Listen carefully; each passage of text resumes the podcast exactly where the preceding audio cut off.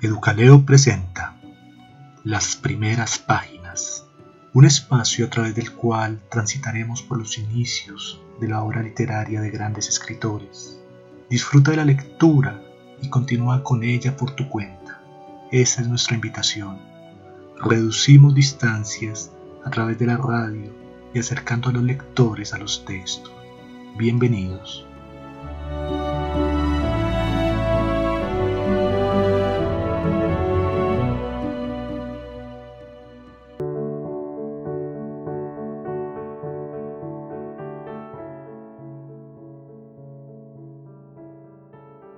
Edgar Allan Poe era hijo de Elizabeth Arnold Poe y David Poe, actores ambulantes de teatro, quienes lo dejaron huérfano a los dos años.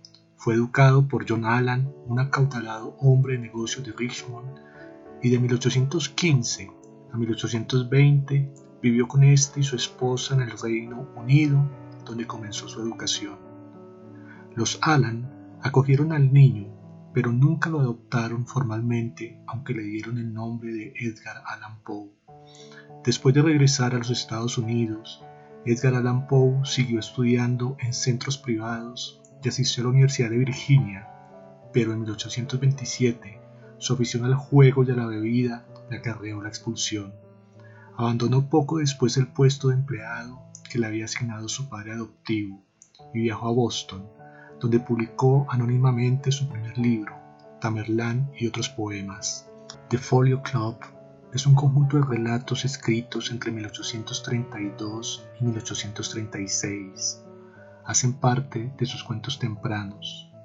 Estos cuentos se encuentran prologados por un relato homónimo donde se describe a un club de intelectuales con 11 integrantes que se reúnen una vez al mes a exponer relatos escritos por ellos y a competir para conseguir ser galardonados con el premio Mejor Relato, que es nada más y nada menos que la presidencia interina del club.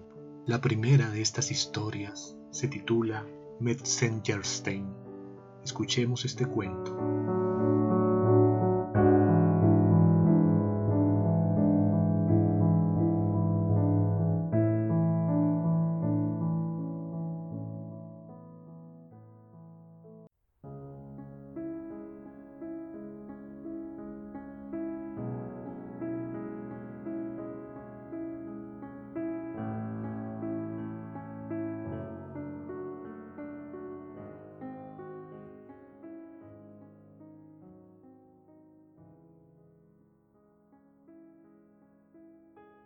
El horror y la fatalidad han estado al acecho en todas las edades. ¿Para qué entonces atribuir una fecha a la historia que he de contar? Baste decir que en la época de que hablo existía en el interior de Hungría una firme aunque oculta creencia en las doctrinas de la metempsicosis. Nada diré de las doctrinas mismas, de su falsedad o su probabilidad. Afirmo, sin embargo, que mucha de nuestra incredulidad como lo dice la Bruyère de nuestra infelicidad, simplemente no podía estar sola. Pero en algunos puntos la superstición húngara se aproximaba mucho al absurdo. Diferían en esto por completo de sus autoridades orientales. He aquí un ejemplo. El alma, afirmaban, según lo hace notar un agudo e inteligente parisiense, permanece solo una vez en un cuerpo sensible. Además, un caballo un perro, incluso un hombre, es sólo el parecido poco tangible de estos animales. Las familias de Berlin-Spinstein y Metzengerstein hallábanse enemistadas desde hacía siglos. Jamás hubo dos casas tan ilustres separadas por su hostilidad tan letal. El origen de aquel odio parecía residir en las palabras de una antigua profecía. Un augusto nombre sufrirá una terrible caída cuando, como el jinete en su caballo, la mortalidad de Menzengerstein triunfe sobre la inmortalidad de Berlin Fitzing. Las palabras en sí significaban poco o nada, pero causas aún más triviales han tenido y no hace mucho consecuencias memorables. Además, los dominios de las casas rivales eran contiguos y ejercían desde hacía mucho una influencia rival en los negocios del gobierno.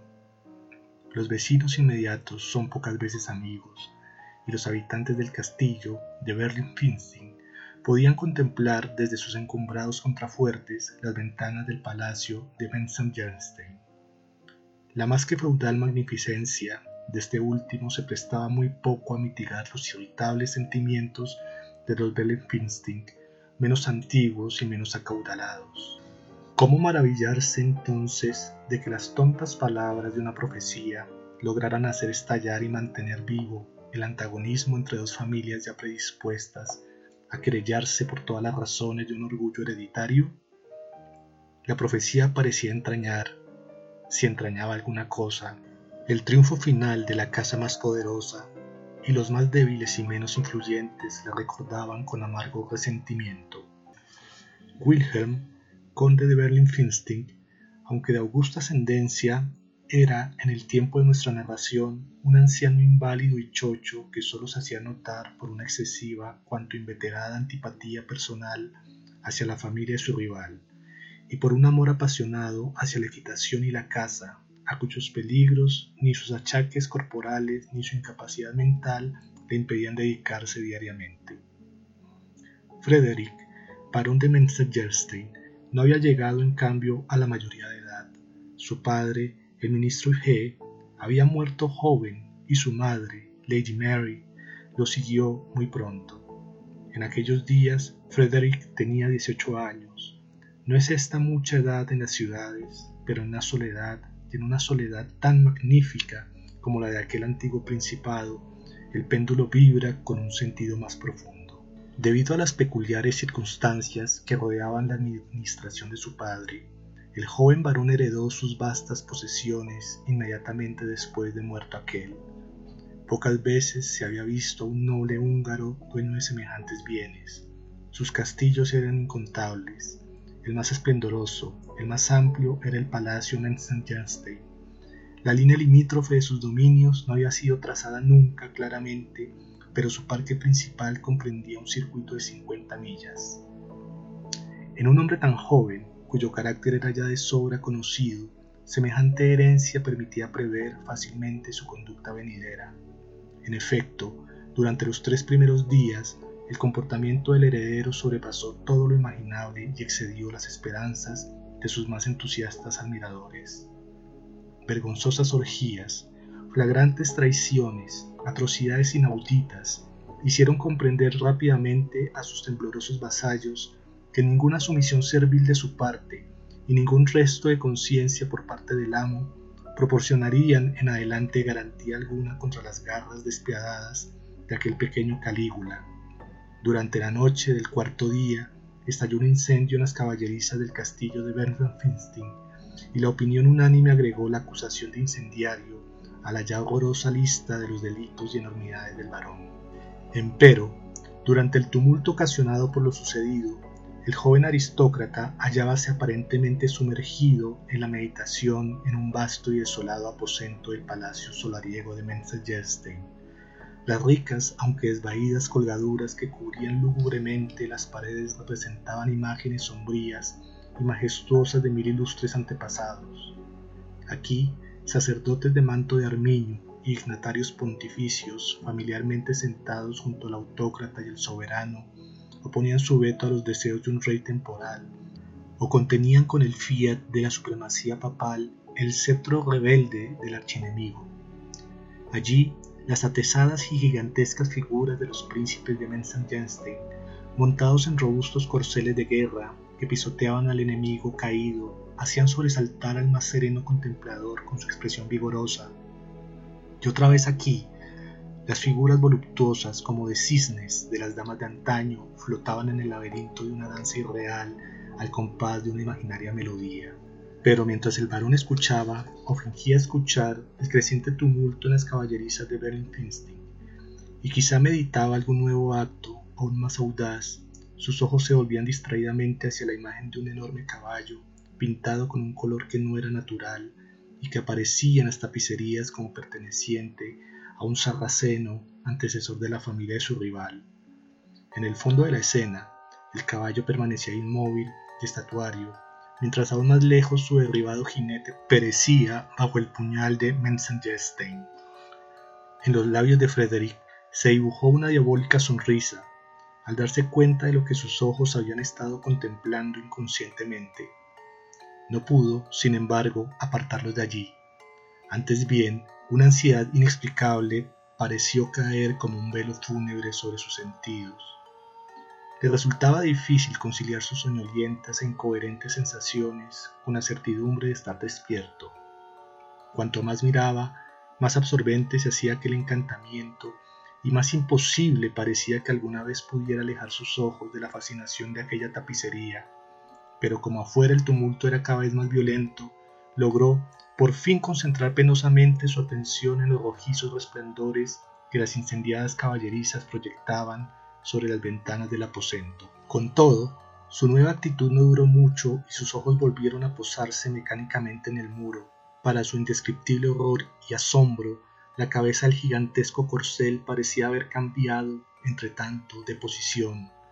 El cuello del animal, antes arqueado como si la compasión lo hiciera inclinarse sobre el postrado cuerpo de su amo, tendíase ahora en dirección al varón. Los ojos, antes invisibles, mostraban una expresión enérgica y humana, brillando con un extraño resplandor rojizo como de fuego, y los abiertos belfos de aquel caballo, aparentemente enfurecido, dejaban a la vista sus sepulcrales y repugnantes dientes.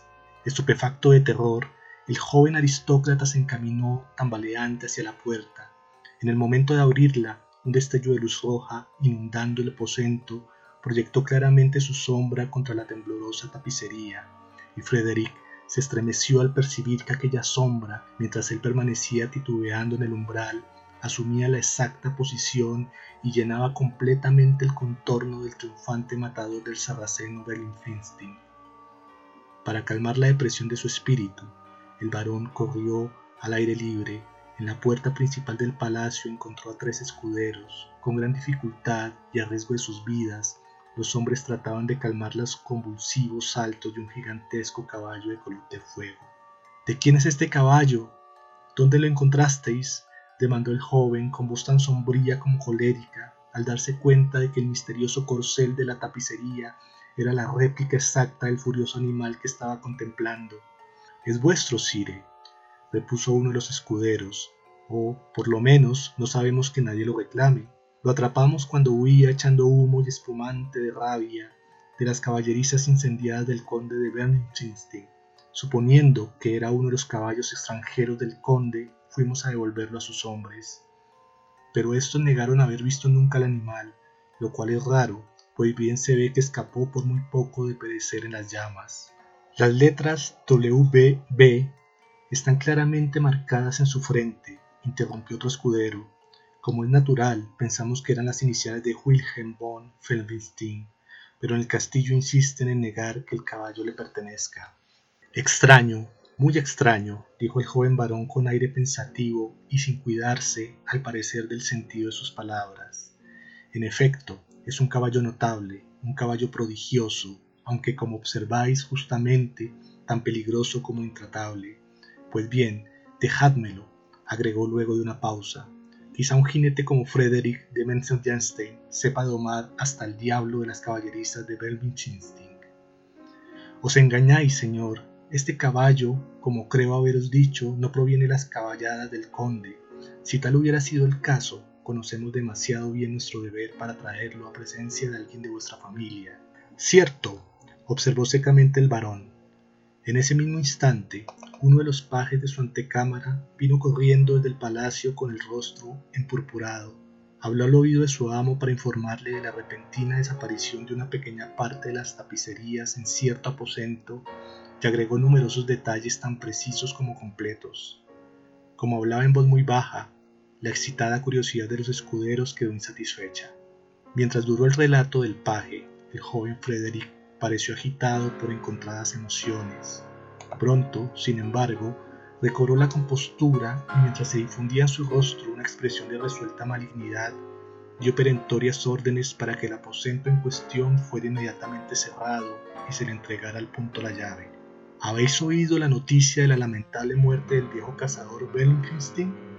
dijo uno de sus vasallos al varón, quien después de la partida del paje seguía mirando los botes y las arremetidas del enorme caballo que acababa de adoptar como suyo y que redoblaba su furia mientras lo llevaban por la larga avenida que unía el palacio con las caballerizas de los Mensenjeste.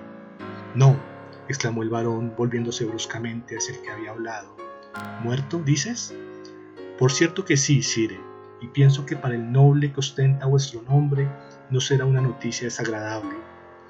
Una rápida sonrisa pasó por el rostro del varón. ¿Cómo murió? Entre las llamas, esforzándose por salvar una parte de sus caballos de caza favoritos. Realmente, exclamó el varón, pronunciando cada sílaba como si una apasionante idea se apoderara en ese momento de él. Realmente, repitió el vasallo. Terrible, dijo serenamente el joven y se volvió en silencio al palacio.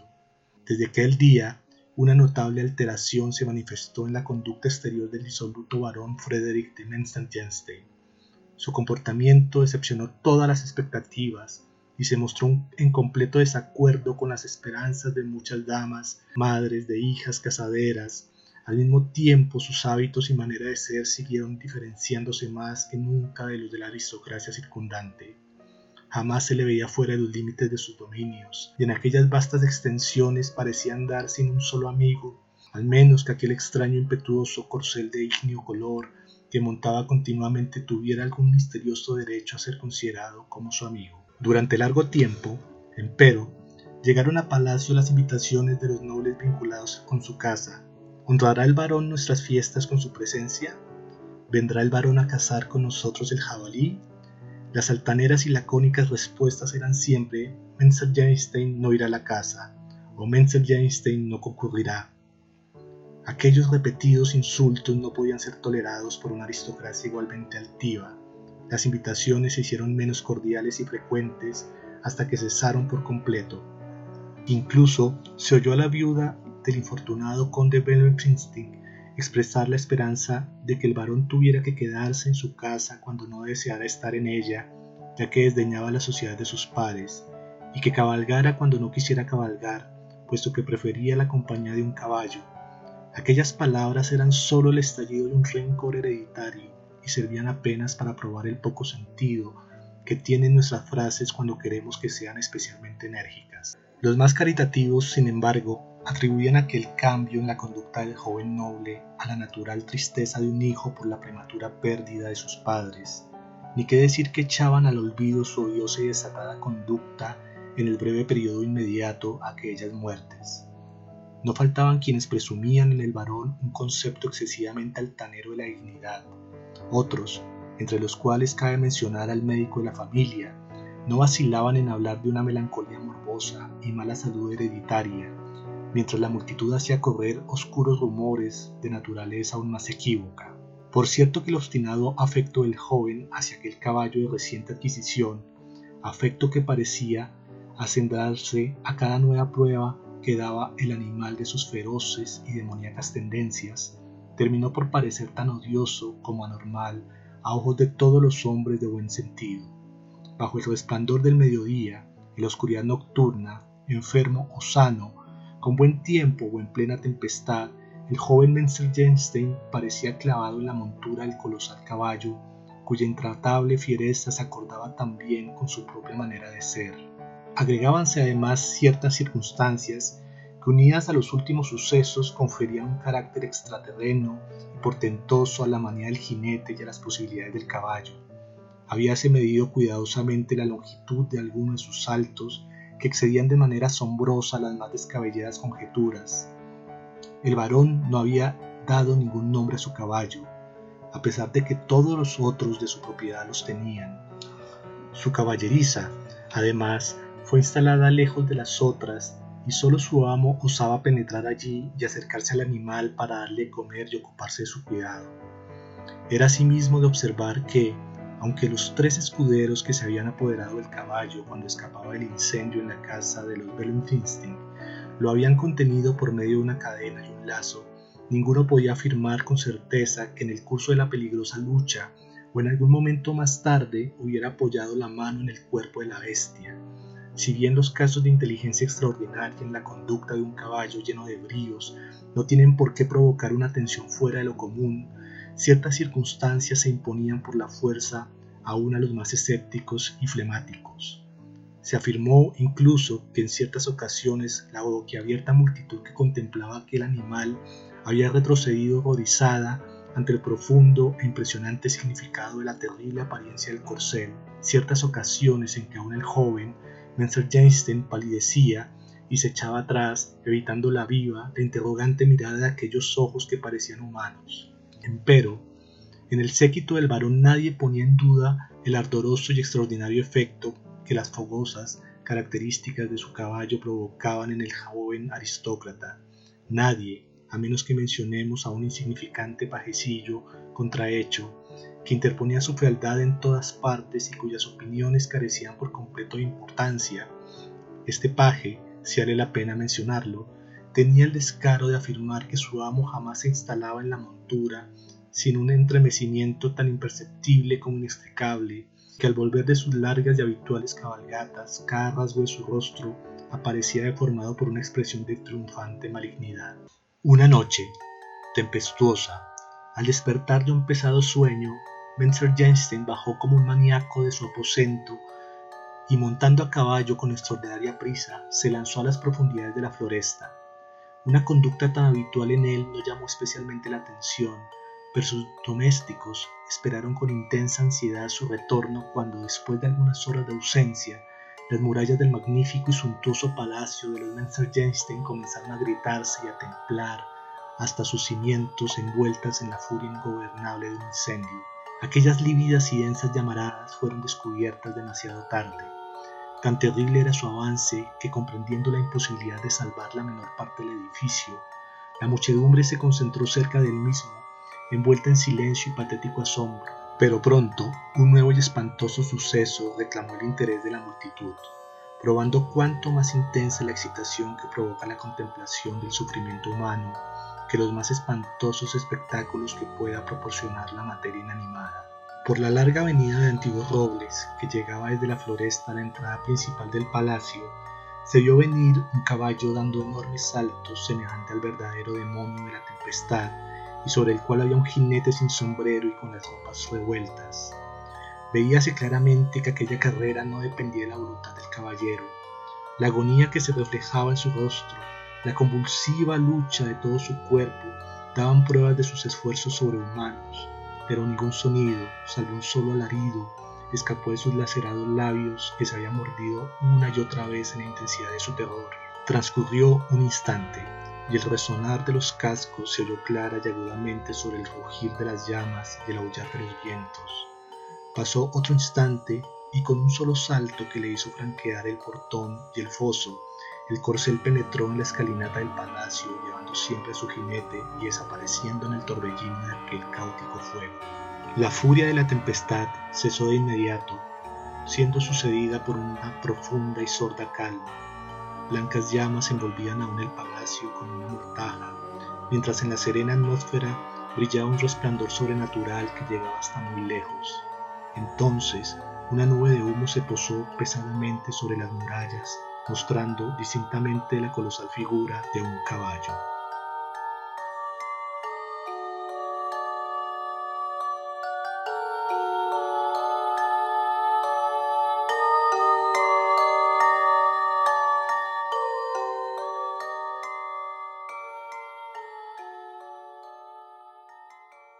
Educaleo presentó las primeras páginas de Edgar Allan Poe. Esperamos que hayan disfrutado de este programa. No lo olviden, esta es una excusa y una invitación para que nos acerquemos a la obra de uno de los más grandes escritores de la literatura universal. Adelante, acércate a su obra. Nos escucharemos en una próxima oportunidad para conocer el inicio en escritura de otro gran maestro.